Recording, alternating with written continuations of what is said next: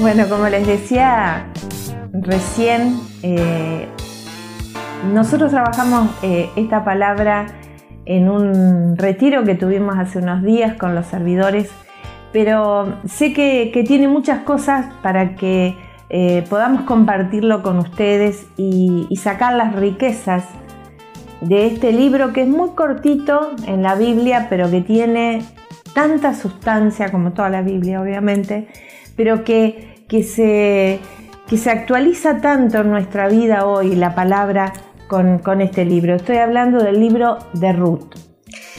Eh, le pido al Espíritu Santo que en este momento eh, nos mande su, unción eh, entre nosotros. Esperamos, Señor, tu reinado. Reconocemos que tus misericordias son nuevas cada mañana y que en este momento estamos aquí reunidos ustedes ahí eh, a través del chat y nosotros acá con un propósito, con un propósito, llenarnos de ti, Señor. Necesitamos de ti. Yo te invito a que ahí en el chat vos escribas, necesito de ti, Señor. Necesito de ti, Señor. Eh, que lo dejes registrado, porque también es importante que nosotros con todo nuestro ser, te busquemos, Señor, con, lo que sabemos, con lo que conocemos, con lo que entendemos, con toda nuestra vida, con nuestra mente, con nuestro cuerpo, con nuestro espíritu. Te necesitamos, Señor. Si no nos hablas, no nos podemos mover. Si no nos hablas, no, no podemos ni respirar. Señor, tenemos tanto anhelo de que nos visites, tanto anhelo de que nos eh, enseñes, que, que sabemos que si vos no nos hablas, no podemos caminar por el buen camino, si no nos hablas, no podemos pensar buenos pensamientos, si no nos hablas, no podemos tomar buenas decisiones. Te necesitamos, Espíritu Santo. Escribilo, decilo en voz alta, escribilo en el chat, escribilo en tu, en tu libro de notas. Te necesito, Espíritu Santo. Ven en este momento a mi vida, ven a mi boca, Señor. Eh, los que estamos en este, en este momento buscándote, no necesitamos palabras humanas, necesitamos palabras que vengan de tu mismo trono de gloria. Padre Santo. Amén.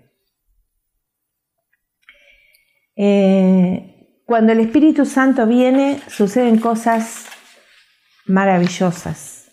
Por ejemplo, la enfermedad se va, eh, el miedo se va, la angustia se va, la tristeza se va, eh, la desesperanza se va, porque el Espíritu Santo nos fortalece, nos llena, nos empodera y nos hace ver las cosas con sus ojos.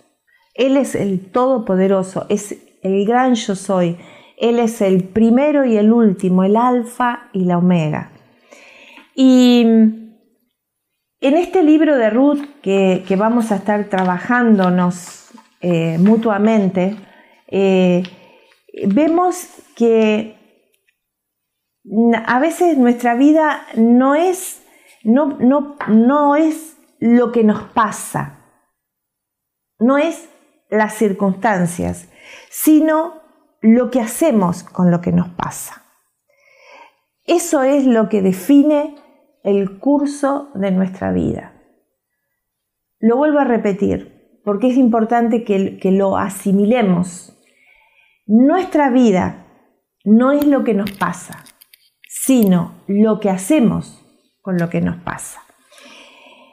Vamos eh, a ver que, que en el libro de Ruth tenemos el modelo de tres mujeres, de Noemí, de Ruth y de Orfa.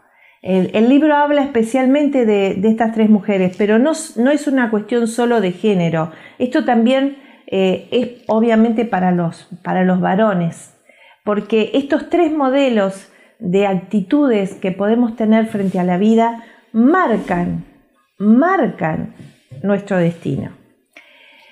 Eh, ¿Cómo te adaptas al cambio? Determina hasta dónde puede llevarte Dios. Eh, tú adaptabilidad y mi adaptabilidad nuestra capacidad de adaptación determina ese límite de las maravillas que Dios nos tiene preparado, pero que depende no de Dios, sino de nuestra flexibilidad para cambiar. Y hay personas que se transforman durante el devenir en su vida en personas tan inflexibles que no se adaptan a los cambios. Puede ser muy inteligente y ser inflexible, puede ser un superdotado y ser inflexible, porque esa adaptabilidad al cambio es lo que va a marcar eh, el rumbo de tu vida y de mi vida. Mm, si pensamos em, en el, comentábamos el otro día en el retiro con servidores que teníamos que la definición de locura es, es creer que haciendo las mismas cosas podés obtener los mismos resultados. Diferentes resultados, perdón. Haciendo las mismas cosas siempre podés obtener diferentes resultados. Eso es una locura. No se puede. Si vos querés cambiar los resultados, tenés que hacer cambios en tu interior primeramente. En tu manera de, pensar y de actuar. Eh, y muchas veces estamos más eh, atados a nuestro propio plan que al propósito que Dios tiene para nuestra vida. Eh, vamos a ver la vida de estas mujeres. Dice la palabra que eh, un hombre llamado Elimelech, su mujer Noemí y sus dos hijos, Maiglón y Quilión, todos efrateos de Belén de Judá, llegaron a Moab y se establecieron allí. Ellos migraron a ese lugar porque había hambre en Belén y se movieron, yo estuve mirando geográficamente, son unos 120, 130 kilómetros, se movieron a vivir a ese lugar que sí había alimentos. La, eh, definición de migrante se refiere a la persona que migra, aquel sujeto, dice el diccionario, que abandona el lugar en el que habita y que llega a otra parte para radicarse y constituir su hogar en él. Esto es lo que hizo la familia de Noemí. Se movieron. Se movieron para, em, con la esperanza de tener otra vida, con la esperanza de lograr lo que en ese lugar no habían podido lograr. Y realmente nosotros, todo el mundo en este tiempo tuvo un tiempo de migración, de cambio. Eh, de pronto, casi en 10, 15 días, todos tuvimos que adaptarnos a una nueva modalidad con el tema de la pandemia. No podíamos seguir haciendo las mismas cosas, no podíamos seguir moviéndonos de la misma manera, eh, pero sí teníamos que seguir viviendo. Sí teníamos que adaptarnos a este nuevo cambio. De la misma forma pasa ahora que estamos saliendo. Muchas personas les cuesta, yo he hablado con varias personas que me dicen, me cuesta salir, me cuesta tomar un colectivo, me cuesta eh, manejar, me cuesta cosas que habitualmente hacíamos porque parecería que todos tenemos como una resistencia al cambio. Pero esa resistencia tiene que ceder porque sin cambiar no podemos lograr nada. Si no estamos abiertos al cambio no podemos lograr nada. Eh, a mí me gustaría que vos, eh, yo estoy hoy insistiendo, escribí en el chat, eh, me voy de este lugar, me voy de este lugar y cuando decimos así no es que tengas que salir de tu casa, de tu barrio, de tu, de tu ciudad o de tu país, me voy de ese lugar que me tiene sin frutos buenos para lo que quiero de mi vida. Y necesitamos arriesgarnos. Eh, la familia de Noemí se arriesgó al rechazo de los moabitas para no morir de hambre en el lugar que les era habitual. Em, prepara tus valijas y vení con nosotros a este cambio que Dios quiere hablarnos en este, en este jueves. Eh, necesitamos vivir en comunidades que estén eh, dispuestas al cambio, en familias que estén dispuestas al cambio, en, ciudades que estén dispuestas al cambio. ¿Se imaginan lo que sería estar exactamente igual que hace 30 años atrás? Gracias a Dios que hay mucha gente que está dispuesta a cambiar. Eh, Dios es cambio. Nosotros lo vemos desde el Génesis. Dice la palabra, y Dios se movía en el caos que había. Y ese movimiento fue sacando el caos.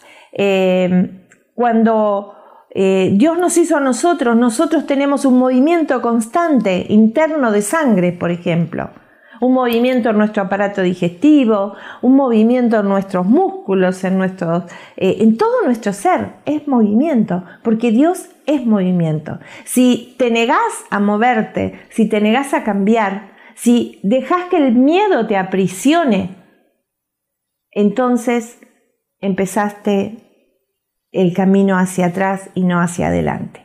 Eh, acá vemos que pasa algo eh, muy difícil para la vida de Noemí. Dice la palabra que em, cuando pasó un tiempo, el esposo de de Noemí murió, pasó otro tiempo, murió su hijo y al poco tiempo murió su otro hijo. Y acá Noemí entra en un hambre diferente, entra en un hambre de amor. Eh, sus hijos estaban casados con Ruth, uno, y con Orfa, otro. Y Noemí, me encanta la actitud de Noemí, decide moverse. Noemí podría haber dicho, bueno, me voy a quedar acá a morir, ya soy vieja, eh, ¿qué me puede esperar de la vida? Me voy a morir en Moab. Pero Noemí toma decisiones no por sus emociones, sino por su esencia. Ella sabe que es hija de Dios, sabe quién es su pueblo y ella decide, aunque no conoce su destino porque es muy riesgoso, ella tiene que hacer esos eh, kilómetros nuevamente hacia su lugar de origen, sola, ella decide, no está dependiendo de, nadie, me encanta esto también, Noemí no decide eh, controlando eh, las emociones de su entorno, no, no, no, se pone en víctima, no dice yo soy una pobre mujer, acompáñenme en mi decisión, no, sino todo lo contrario, ella le dice, yo me voy, pero ustedes quédense, yo no tengo nada para ofrecerles. Ella es una mujer independiente, con mucho dolor, pero decide moverse. No está esperando eh, tomar decisiones por sus emociones. Y esto, miren, es un ejemplo a seguir. Porque muchas veces nosotros no, somos almáticos. ¿Qué quiere decir ser almáticos? Somos... Eh, nos dejamos llevar por las emociones, o nos dejamos llevar por la ira, o nos dejamos llevar por la tristeza, por, por, el, por el rencor, por, y tomamos decisiones así eh, por la emoción de turno que nos está dominando. Y las emociones son pasajeras. Pero cuando yo tomo una decisión por convicción, porque lo medité, porque sé que es lo mejor aunque me duela, porque sé que es lo mejor aunque eh, pase por riesgos, eso es lo que va a hacer que mi vida tenga otro rumbo. Y, y Noemí decide nuevamente volver a Belén. Y, acá vamos a hablar un poco de eh, Orfa. Eh, la palabra dice que, em, que Noemí les dice, regresen hijas mías ¿Para qué van a venir conmigo? ¿Creen que aún puedo eh, tener hijos para que lleguen a casarse con ustedes? Y, las nueras lloraban, lloraban, eh, porque les costaba despedirse de Noemí. Entonces, eh, ellas deciden ir, Orfa le dice, yo voy contigo, pero Noemí le dice, no, no, porque yo no tengo nada que ofrecerle. Entonces, Orfa le da un beso y regresa. ¿Cuál es la, mm, personalidad de, Orfa? Eh, es aquella que está dispuesta a seguirte en un camino, pero es más importante su, lugar de origen, su, decisión, eh, su Moab, diríamos, que seguir el proyecto y el plan de Dios. Em, Mm, Orfa vuelve a casa eh, y, representa eh, estas personas que a lo mejor te acompañaron en un momento en la vida, eh, se rieron con vos, tuvieron las mismas costumbres, pero sus raíces están en el pasado, no están dispuestos a arriesgarse a lo que viene. Esto también cuando nosotros caminamos en la fe, vemos que algunas personas están dispuestas hasta ahí nomás, que no, no, no pueden pensar en desprenderse de cosas que tienen muy arraigadas porque eso los pone mal. Entonces, eh, su confianza en Dios está hasta ahí, hasta que no me cambie demasiado, hasta que no se meta demasiado con mi plan. Mi plan está primero que el plan de Dios. Eh, mi plan se antepone, mi agenda se antepone al plan de Dios. Me invitan a ir a un lugar que sé que voy a tener un encuentro hermoso con Dios, pero bueno, pero primero tengo que tener todo acomodado, todo bajo control. Eh, no están dispuestos a arriesgarse o no están dispuestos a cambiar el rumbo de su vida por el plan de Dios. Judas eh, hizo lo mismo. Judas besó a Jesús y estuvo con Jesús eh, hasta que el plan de Judas no empezó a tener eh, diferencias con el plan de Jesús. estuve contigo hasta que hicieras lo que yo quería que hicieras. Pero cuando cambiaste tus expectativas, cuando no entendía lo que venía, dije no, te di un beso, te entregué y me fui. Orfa no es suficientemente flexible. Y acá volvemos a lo que decíamos al principio, necesitamos esa flexibilidad. Y, las personas que carecen de esa flexibilidad eh, no podrán evolucionar. Y uno dice, personas de este lugar, todos en algún momento tenemos algo de Orfa, algo eh, de Noemí y algo de Ruth, pero necesitamos verlo para cambiarlo. No estamos acá condenando a los que no hacen, pero creo que es un momento para reflexionar y decir, bueno, sí es verdad, ¿cuántas veces fui orfa? Tengo que salir, tengo que salir y, ser como Noemí. Eh, yo pienso, mientras leía esta palabra pensaba en algunas personas de nuestra comunidad que han pasado por momentos muy difíciles, como otras personas, de, la pérdida de seres muy queridos, pero que eh, sin dejar el dolor decidieron seguir viviendo, decidieron seguir haciendo, decidieron seguir moviéndose. Y esto es maravilloso. Esto realmente es, algo que es un ejemplo de vida. Cambiar, ir por, a pesar del miedo, eh, a pesar del dolor, a pesar del riesgo, no quedarte en Moab. Eh, muchas veces decimos, te reprendo eh, al enemigo, te reprendo ese espíritu de miedo, pero a veces no, no se va. ¿Por qué no se va? Porque no es el demonio, sino es Mm, la aceptación de ese miedo que la persona tiene o la aceptación de las circunstancias dolorosas que la, persona tiene y no se decide a cambiar, no se decide a arriesgarse. yo le pido a Dios que, que me dé la capacidad en este momento de tanto para ustedes como para mí de, de entender que necesitamos este cambio. como el sistema solar, pensaba en el sistema solar, se está moviendo continuamente. Todo lo que Dios creó se mueve. Hasta un árbol que nosotros lo vemos estático, sabemos que está fluyendo la, savia, que está haciendo eh, con sus hojas eh, la función eh, que tiene que hacer con la luz. Todo está en movimiento. Em, y yo pensaba en la actitud que tuvo Ruth. Ruth eh, dice la palabra que Noemí le dijo, mira, tu cuñada regresa a su pueblo, a su Dios, vete tú también con ella. Eh, no porque no la quisiera Noemí, pero sino que Noemí eh, tenía tanta grandeza de corazón que decía yo, ¿qué le puedo ofrecer a esta joven? Una carga. Yo estoy viejita, eh, no le puedo ofrecer una nueva familia, que no venga conmigo, porque yo voy a hacer una carga para ella. Pero Ruth, miren lo que le dijo. No insistas más en que me separe de ti. Donde tú vayas, yo iré. Donde tú vivas, viviré. Tu pueblo será mi pueblo y tu Dios será mi Dios.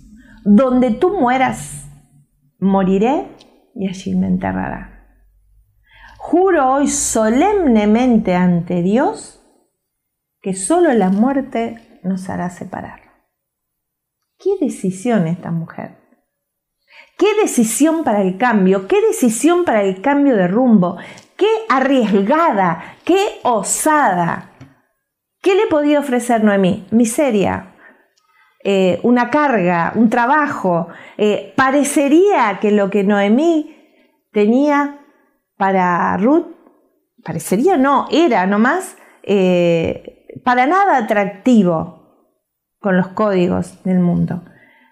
Pero ¿saben qué sucedió? La historia es maravillosa porque Ruth dijo, no importa que me depara la vida, tengo que ir por algo nuevo, por algo diferente. Ruth se había dado cuenta que Moab tenía un límite para su vida. Tal vez tenía una aparente seguridad, pero si Ruth no hubiera tomado esta decisión, ¿cuántos libros de la Biblia no se hubieran escrito? Porque Ruth está en la descendencia del mismo Jesús, en la descendencia de David, en la descendencia de Jesús. Ella dijo, no me importa si mi familia no me acompaña, no me importa si dejo todos mis bienes, no me importa lo que sea, solo me importa ir al lugar donde Dios me quiere llevar. Tu Dios será mi Dios y tu pueblo será mi pueblo. Y donde tú habites, yo habitaré. Y acá entramos en el capítulo 2 que miren, es tan maravilloso porque Ruth, eh, que era residente de Moab, pasa a ser ahora una inmigrante en Belén. Eh, y, lo más hermoso es que la historia de Ruth, eh, ella empieza a, a trabajar levantando las espigas en un campo de lo que los segadores iban dejando. Ella empieza en el lugar eh, último, diríamos, del trabajo del campo. Y la historia, eh, cuando uno da vuelta a la página y entra en el capítulo 2 del libro de Ruth, se da cuenta que la historia la hace ser dueña del campo donde ella comienza a trabajar. Porque ella termina casándose con, vos eh, y termina dándole descendencia a Noemí eh, y termina eh, siendo multimillonaria. Siendo multimillonaria. cuando ella dio un paso, ella era inmigrante y ni siquiera era una trabajadora legítima porque estaba espigando en un campo prestado y pero ahí la vio vos y le llamó la atención la fidelidad de esta mujer y, empezó a, tenerla en cuenta. Y, bueno, eh, es una historia realmente de un cuento eh, maravilloso para hacerle a nuestros hijos, contarle cómo cuando uno es fiel a Dios no tiene idea a dónde Dios te puede hacer llegar. Eh, pero ¿qué hacía Ruth? No se quejaba, no se enojaba, no se amargaba, no era rencorosa, no criticaba, no murmuraba. Eh, y, y esto hace que el Espíritu Santo irrumpa en su vida tan poderosamente que le muestra a todo el mundo en ese lugar una indefensa muchacha inmigrante termina siendo la dueña de todo eso y, de, estar en un lugar eh, no solo próspero económicamente, sino próspero en amor, próspero en familia y la historia es bellísima. Eh, yo no sé dónde estás espiegando en este momento en tu vida.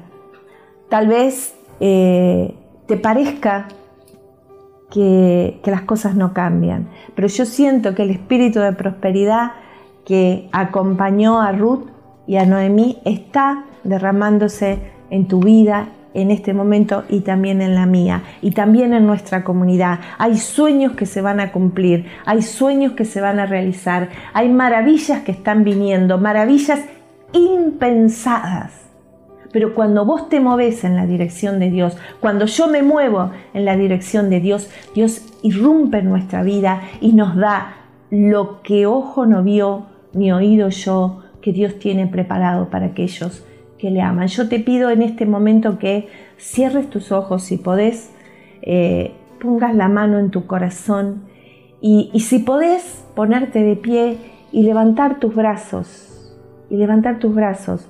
Eh, cuando nosotros levantamos nuestros brazos, le estamos diciendo al Espíritu Santo, me rindo a ti, me rindo, me rindo a tu plan, Señor, me rindo como Ruth a no apartarme de quien es el único que me puede dar todo lo que necesito para una vida plena.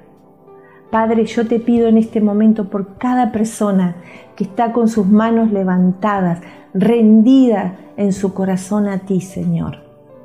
Te pido que irrumpas en su vida como lo hiciste en la vida de Ruth, dándole familia hermosa, dándole prosperidad en abundancia, dándole la decisión por sobre todas las cosas de jamás, jamás jamás apartarse de ti. Te lo pido para ellos, Señor, y te lo pido para mí y para mi familia, que jamás nos apartemos de ti. Amén. Que Dios te bendiga grandemente. Eh, si vos sentiste que este, eh, este vivo te ayudó, multiplicalo, ayúdanos a evangelizar, eh, mandándosele a, bueno, a tus amigos, a tus parientes, dale eh, la manito para arriba y escribinos tus comentarios. Eso también nos ayuda a seguir evangelizando. Eh, esto lo hacemos entre todos. Que Dios te bendiga grandemente.